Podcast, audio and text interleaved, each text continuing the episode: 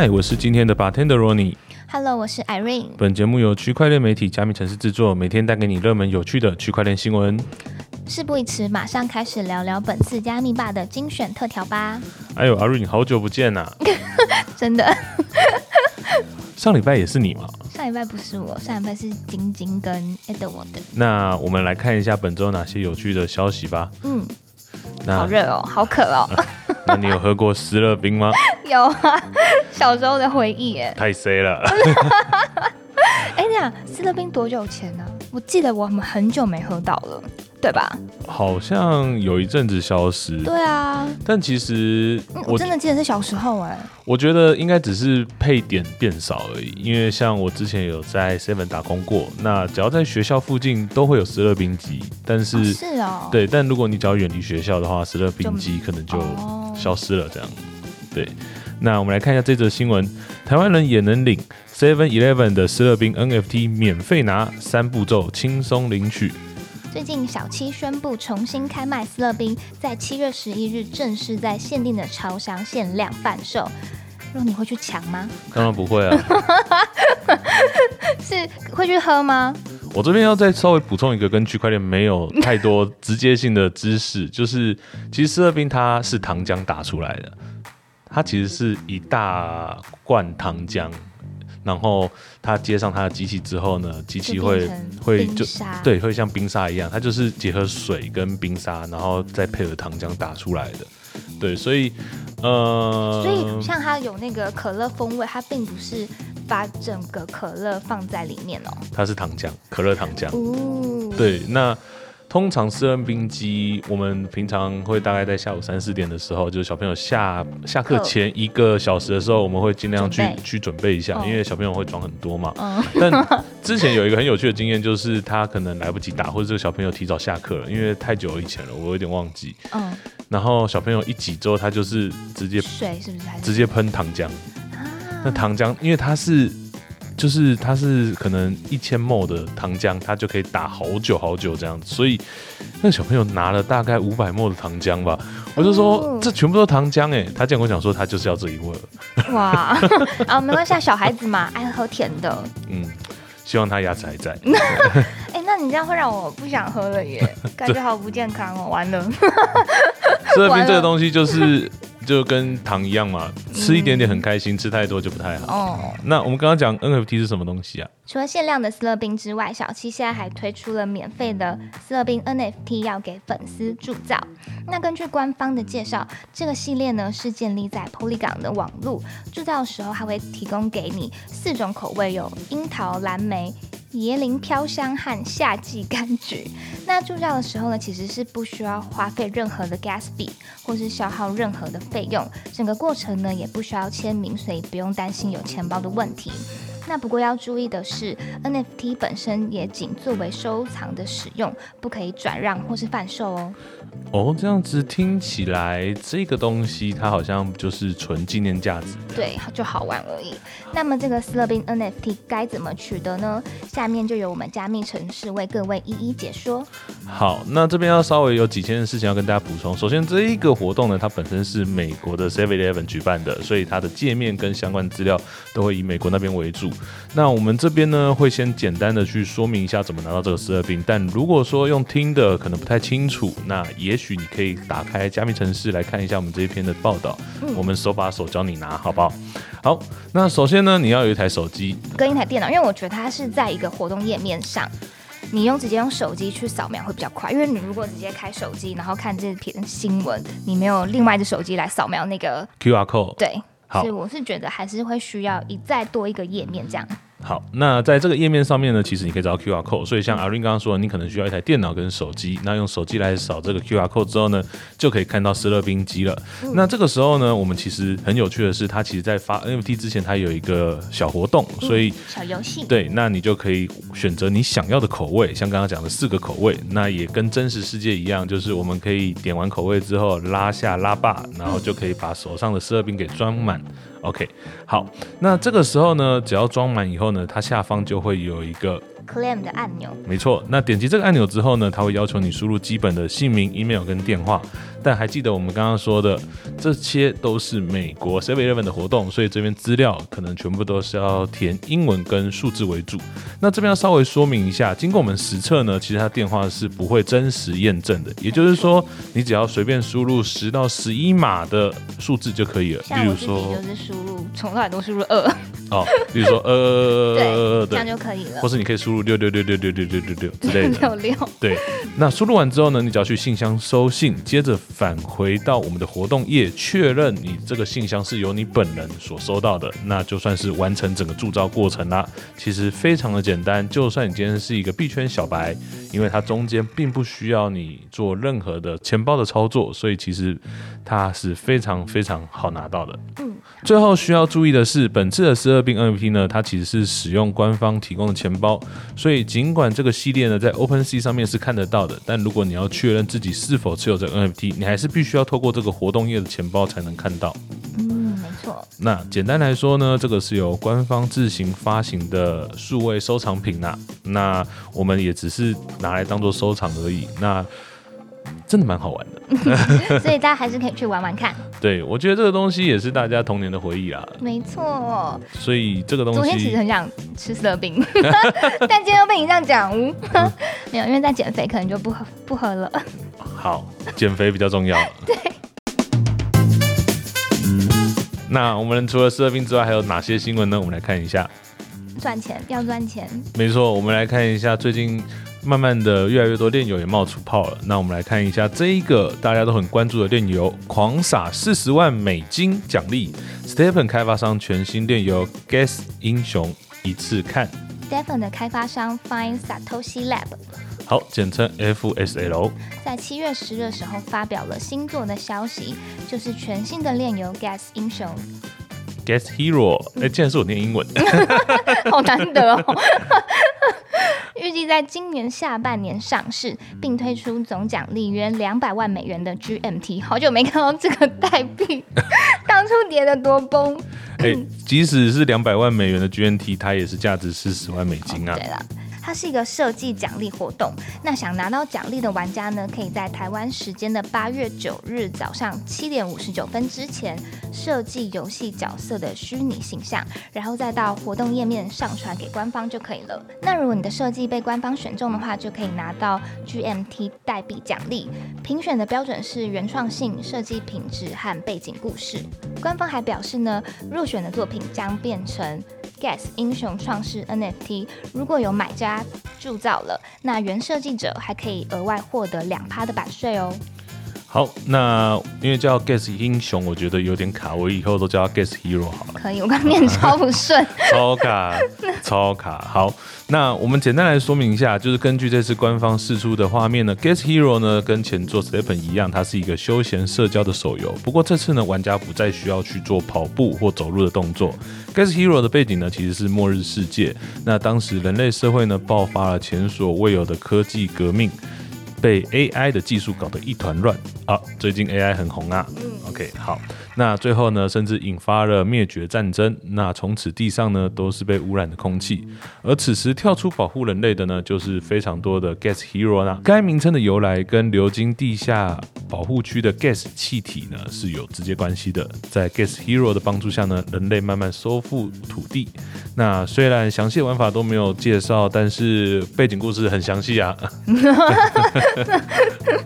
好，讲了那么多背景故事之后呢，我们来看一下开发商说了哪些事情。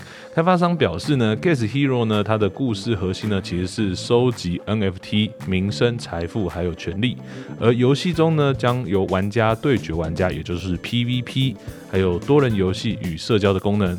主要的玩法呢跟策略战斗有关。此外呢，Gas Hero 呢将会透过社群投票等去中心化的方式，玩家之间想要交易资产呢，也可以使用 GNT 作为交易的代币。那是不是可以说我的 GNT 可以上涨了？呃，有机会，太好了，烦死！之前跑步 从原本可以喝手，对，从原本可以喝手摇变成只能喝矿泉水，然后变成只能喝养乐多，后来干脆不跑了，好惨哦！自己买水都比较贵。但我觉得这边有一个蛮有趣的操作，就是他去鼓励这些社群去创造出他们的自己的 guest hero 这件事情，我觉得挺有趣的。嗯，因为我们都应该这样讲，就是玩家都会希望自己可以参与游戏的过程、游戏的开发的过程。所以今天如果就是开发团队有试出这样的机会，其实一来除了让这些玩家一圆开发游戏的梦想之外，他其实还可以获得实际的收益，因为他有说 get 版税。他有说反税的两趴是可以直接收回去的嘛，所以我觉得这部分也算是，虽然说可能真的没办法赚很多钱，但是这是不是也是一种所谓的 play and earn 呢？嗯，可以这么说、欸。挺有趣的。嗯，那 Guess Hero 的后续的发展，我们还是会持续追踪。如果对 Guess Hero 有兴趣的玩家，可以再持续关注加密城市的报道哦。好，那我们来接下来看这一则大家都非常关注的新闻：FTT 暴涨，FTX 索赔网站上线，六步骤就能 KYC 确认资产的余额。看到的时候其实很感动。钱钱钱钱要回来了吗？钱钱其实不一定哎、就是就算你之后都填好资料了，你真的能收到钱的几率，我觉得也是只有五十趴哎。啊，这么可怜的吗？嗯，但是我觉得大家还是可以赶快先那个申请自己的那个索赔啦。我觉得这个步骤还是一定要有。那能不能真的拿到钱，真的就是看之后官方怎么做吧。好，我们来看一下前因后果好了，怎么会有这个网站？还有就是接下来我们要怎么去索赔它？嗯，在这个破产律师兼新任执行长 John 的带领之下呢，以及索赔代理机构 Crow 的协助之下，客户的索赔程序已经上轨道了。申请索赔截止日期是设定在美东时间的九月二十九日下午四点，所以其实还有大概两个月吗？嗯，差不多两个月半。而计算资产余额的时间呢，是美东时间的二零二二年十一月十一日早上十点。哦，所以在这一个时间之前，你的钱钱还有多少都会秀出来。对，然后你能索赔的就是你这段时间的钱。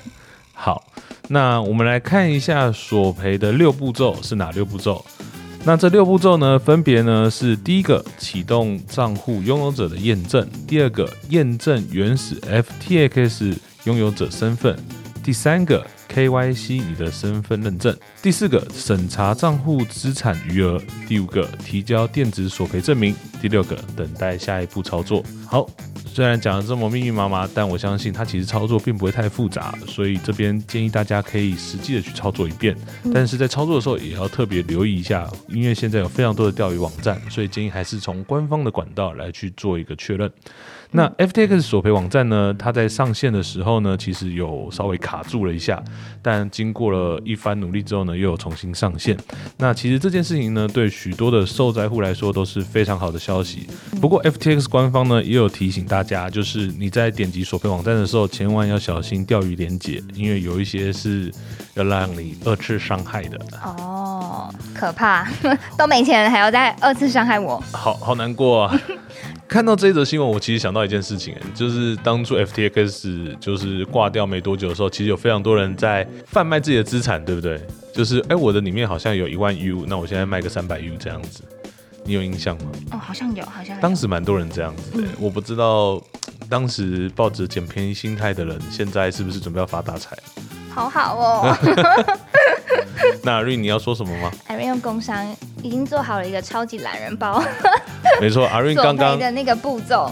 刚刚他很很认真的跟我说，我可以晚一点录音吗？因为我要做这个索赔的懒人包希。望老板有听到。好，反正大家只要照着那个索赔的懒人包做就可以，因为它真的非常简单，它就是一个口诀，非常非常简单，你根本也不需要特别认真的去看他的那个申请的表格，因为它里面其实都是英文，你要认真看也可以，但是我们有先帮你都整理好了，就是你要每一步按 yes no 啊，我们都帮你整理好，你可以怎么做？手把手带你索赔一遍。对，那在去哪里才可以看到这个懒人包？在 IG 都可以看到哦。好，那就是我们现在积极的推广我们加密城市 IG，所以今天只要有 IG 的朋友们，打开你的 IG，搜寻 Crypto City 加密城市，就可以看到这个懒人包喽。嗯，没有我们 IG 的朋友可以赶快追踪我们。对，阿云阿云压力很大。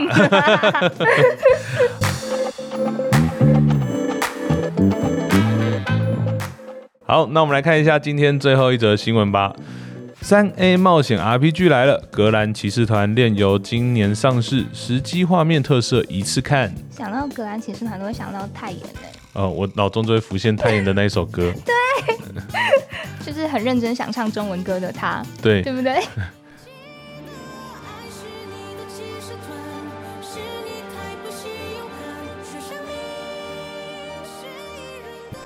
好，我们讲一下这游戏的名称叫做《格兰骑士团无限》，它是一款建立在 Aptos 区块链上的 MMORPG，是由韩国游戏公司 NPixel 与 Aptos 合作开发的一个平台发行。那目前呢，它只能在 Windows 电脑上试玩，预计在今年二零二三年上市。原作的故事背景是一个机械与奇幻混合的神秘世界，主角们隶属于骑士团，需要解决巨龙与王国的诅咒。那根据官网的介绍，《格兰骑士团无限》是格兰骑士团的平行宇宙版本。平行宇宙嘛，很夯啊，大家都有看漫威，靠背。最近连连闪电侠也平行宇宙了。那玩家的目标呢，就是要协助 AI 角色莉莉丝修复世界中的各种错误，让游戏数据成为现实的一部分。好，这边的话要稍微就是简单的说一下，其实格兰骑士团它是一个非常算是呃中重量级的游戏。那这样的游戏呢，它其实是有一个非常棒的主线剧情的，但是它这一次它作为一个炼油的版本，它把它的主线剧情完全的做抛弃，让它直接变成一个全新的 N O R P G，所以它这边介绍就会是一个。全新的平行宇宙这样子，那其实你看它的游戏的美术就可以知道，这是一款深受日系 RPG 影响的游戏，它整体的风格都非常偏日系。那这样子的游戏呢，其实在外媒试玩的时候也有指出，它非常适合喜欢原神或者喜欢 Final Fantasy 的玩家来玩。呃，Final Fantasy 其实最近蛮美系的哦。好，这太这这是太 detail 了。OK，好。那这边要值得关注的是，格兰骑士团无限呢，制作人也有强调，它不是一款边玩边赚的游戏，所以也不会提供 Play to Win 的 NFT。那游戏中的 NFT 呢，其实更多的是角色的 skin，然后还有它的坐骑等，不会直接影响到游戏角色强度的一些商品。那这些如果平常有在玩游戏的玩家们，应该都会非常熟悉啦。你在玩 LOL 的时候，你在那边换 skin，其实大家都换得很开心，但其实你不会因为今天穿了一个传奇 skin，所以你的招式就特别厉害。有 buff 的功能，对不对？嗯，看起来特别厉害。OK，好。那为了避免边玩边赚的游戏设计呢，或许呢可以大大的减少大家只是来想这边挖题卖。那这样的玩家其实也蛮容易造成游戏整体生态的浩劫啦，因为他们今天只要一个角色有办法赚十块钱，他就会创一百个角色来赚赚你一千块，一千个角色赚你一万块这样子。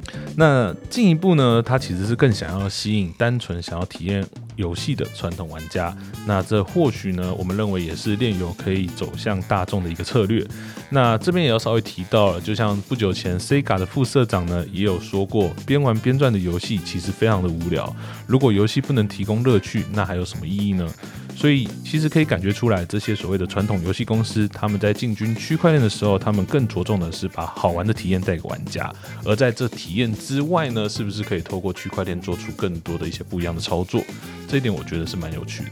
嗯，那这边也要稍微帮忙工商一下啦，就是如果大家有在听区块链相关的 podcast 的话，可以听一下最近两期的歌，我快不行了。那练新闻的 Wade 呢，他其实在上个月的时候也有去日本 IVS 二零二三，那在当地呢，其实有非常多的 GameFi 厂商有跟他做接触，他也有分享一下目前他在看日本整体生态的状况。那我这边先简单的破题做个小结，就是当地的状况其实呢，在 GameFi 这一块是有蓬勃发展的，但是它其实有遇到一些属于日本当地本身的困难跟一些急需改善的挑战。那这部分详细的内容呢，大家可以听最新两集的《歌我快来》，呃，那我快不行了，歌我快不行了，这样子攻上来工作。歌我快来了，还讲错名称，好。那本节节目就到这边。如果你喜欢本次的节目呢，欢迎追踪分享给你的朋友，并且在 Apple Podcasts 跟 Spotify 给我们五星好评哦。有兴趣也可以上我们嘉宾城市的官网以及社群平台跟我们互动哦。我们下集见，拜拜。我